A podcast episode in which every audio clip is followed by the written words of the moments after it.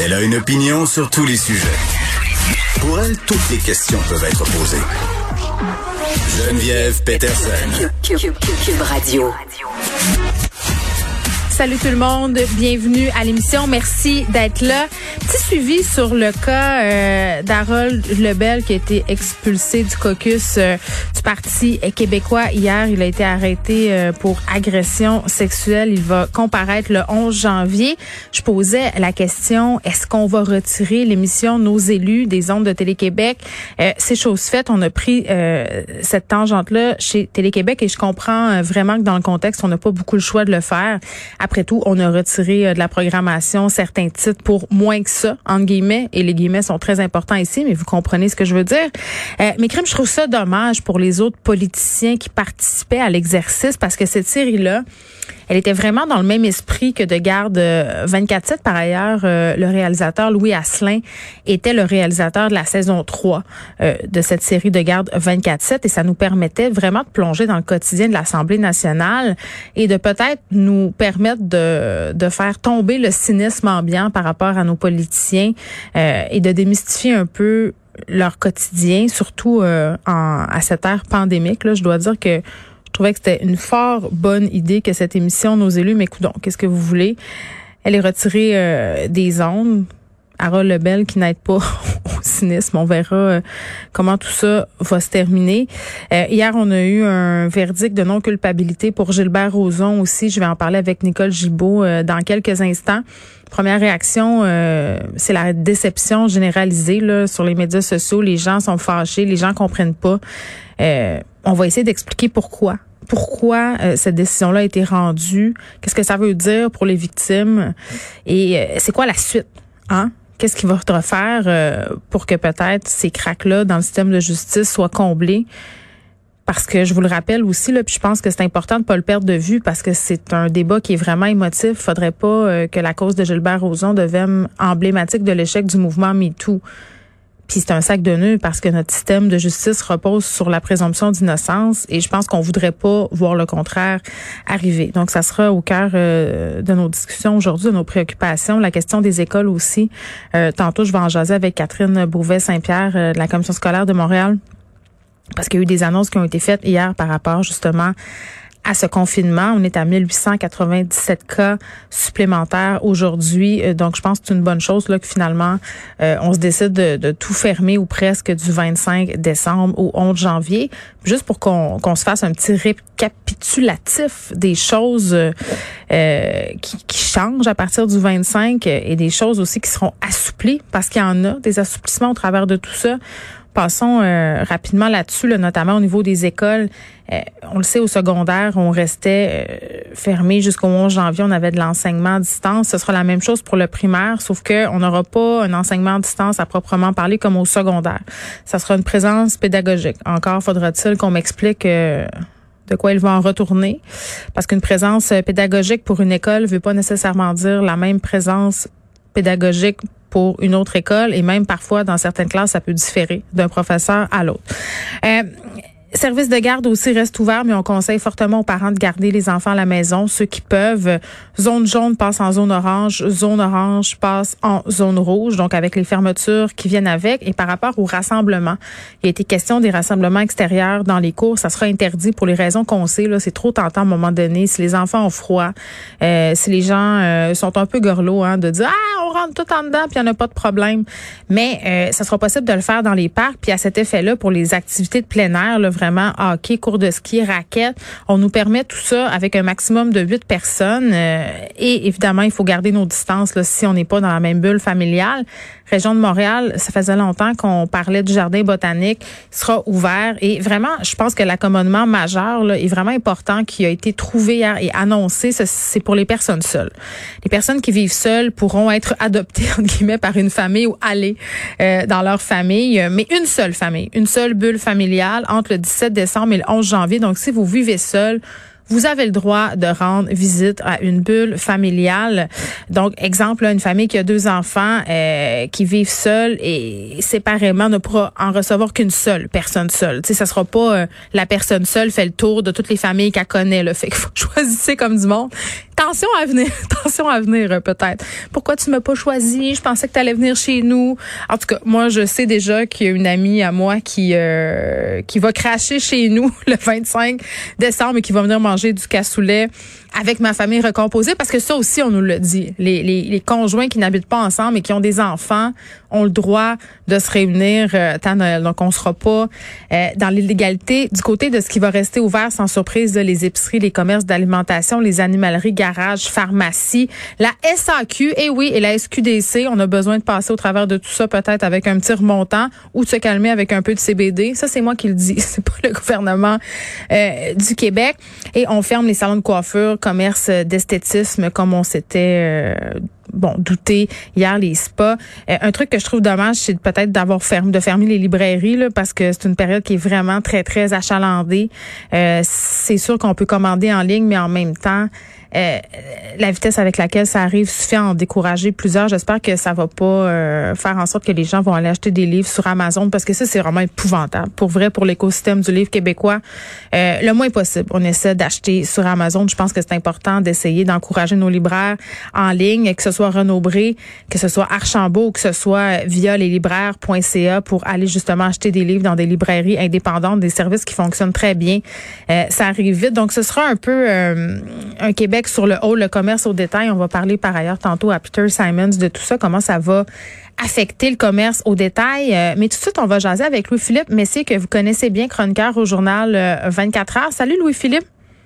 Bonjour Geneviève. Bon, on se parle souvent, euh, toi et moi, de tes expériences de terrain, expériences que tu mènes auprès des populations qui vivent en situation d'itinérance. L'autre fois, tu nous as parlé euh, du camping Notre-Dame, le jour où on a délogé les gens euh, de cet endroit.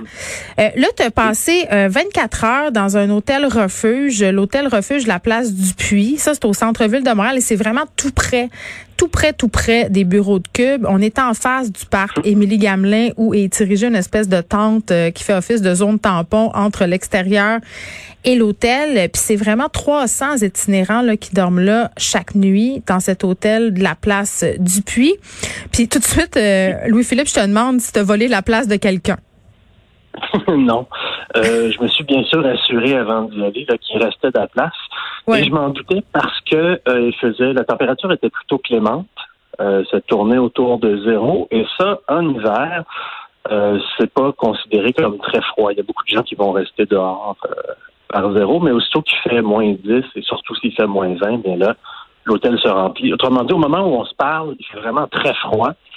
Et cette nuit, ça va être plein, c'est presque sûr. Et en cas de, hmm. débordement, soit on transfère les gens vers d'autres centres, soit on occupe un étage de plus et puis un autre, un autre, un autre, et ainsi de suite. Ben oui, puis c'est vrai euh, qu'il fait très, très froid aujourd'hui. J'imagine qu'il y a beaucoup de personnes qui vont vouloir se revendiquer de cet abri-là. Comment ça marche pour être admis dans le refuge?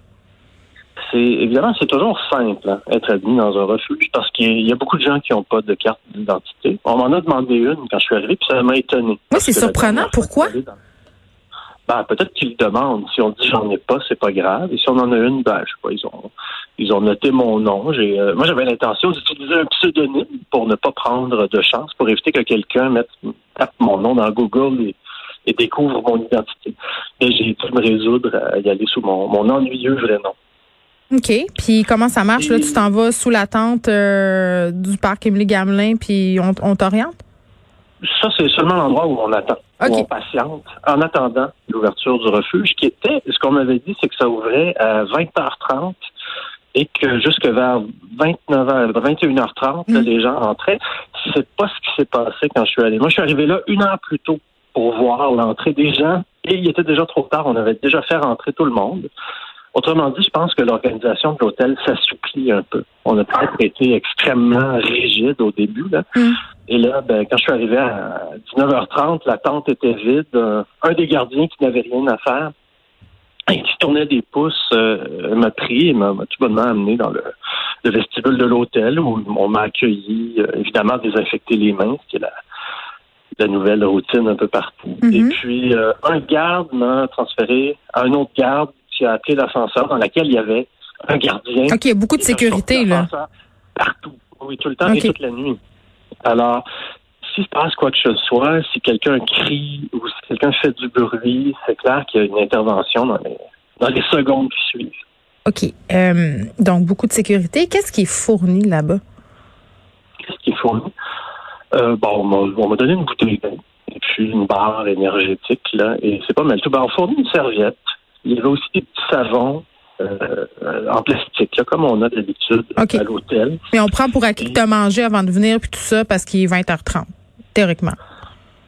Oui. Ce qui est différent, parce que le refuge euh, normal, là, ou habituel, on arrive plus tôt et on mange, alors que là, on arrive quand même relativement tard et on est censé avoir déjà mangé dans un quelconque centre de jour ailleurs. OK. Euh, là, je lis euh, dans ton article, euh, Louis-Philippe, que tu n'étais pas tout seul dans ta chambre, tu avais un pensionnaire. Heureusement, tu sembles être bien tombé, mais quand même, c'est une certaine proximité. Là, on a enlevé les portes de salle de bain.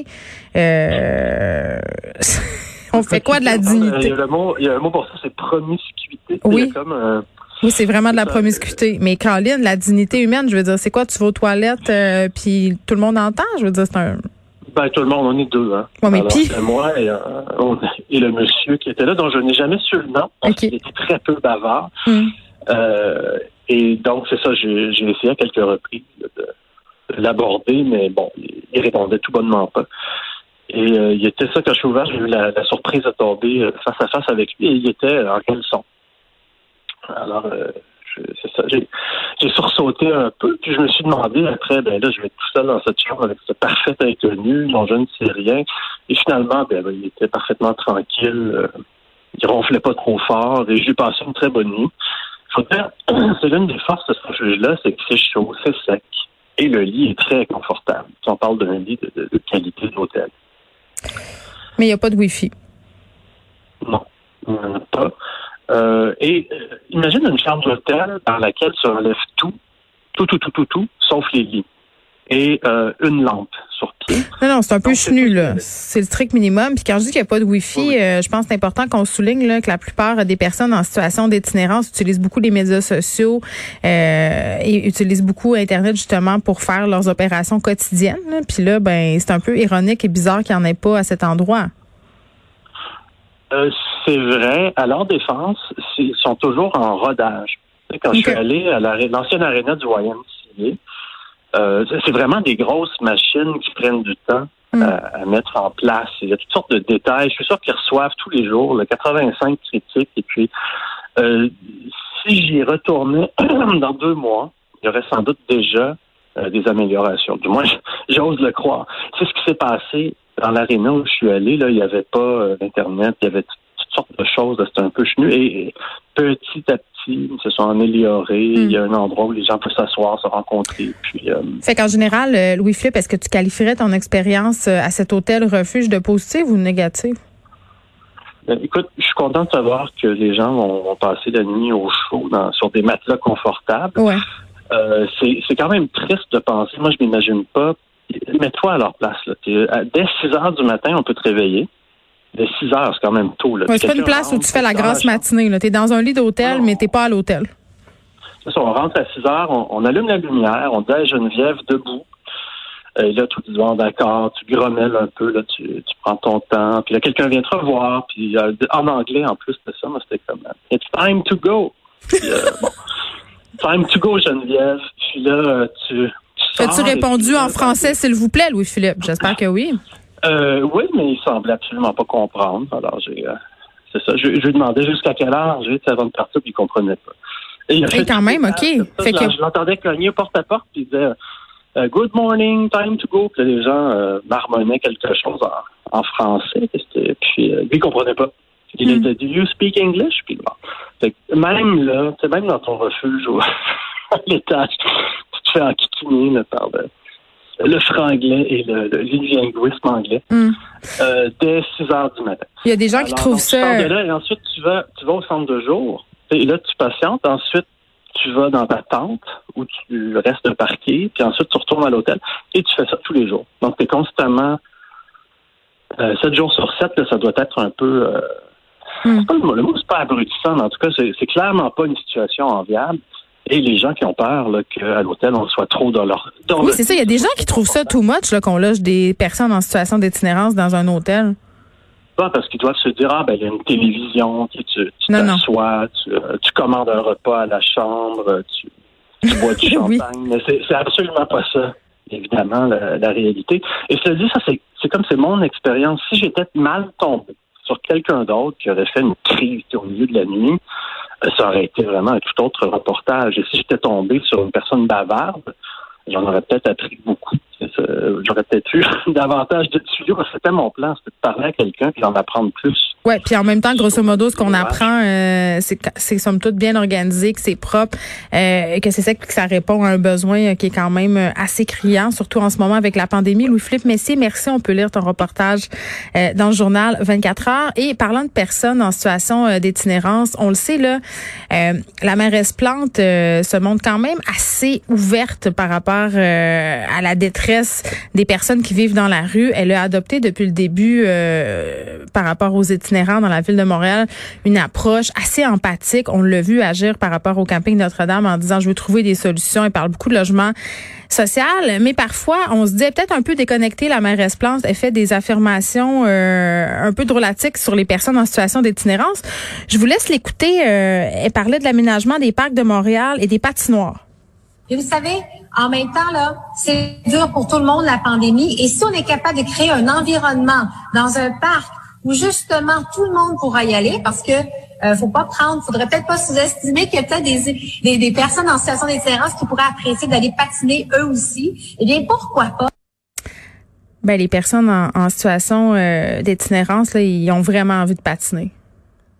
selon moi, là, ils passent toute leur journée à penser comment je pourrais passer plus de temps dehors encore à geler. Là? comment ça serait possible pour moi euh, de rendre toutes mes activités plein air, de plein air déjà quotidiennes, là, encore plus amusantes en allant patiner dans les parcs euh, montréalais. ça me fait un peu rire parce que je, pense que les, en tout cas, je, je pas parler euh, en ne connaissant pas la réalité des personnes en situation d'itinérance parce que je l'ai jamais vécu, mais je pense que quand tu es dans la rue là faire du patin, c'est peut-être le dernier de tes soucis. Tu penses plus à, justement, comme le disait Louis-Philippe, dormir au sec manger, euh, puis te trouver des ressources pour pas passer toute la nuit à te promener ou à ou à hacker si on veut une bouche de métro pour pouvoir avoir un peu de chaleur. Je comprends, mais peut-être qu'il y a des itinérants qui qui qui tripent à patiner là, ça se peut. Mais on dirait que j'ai l'impression que je doute.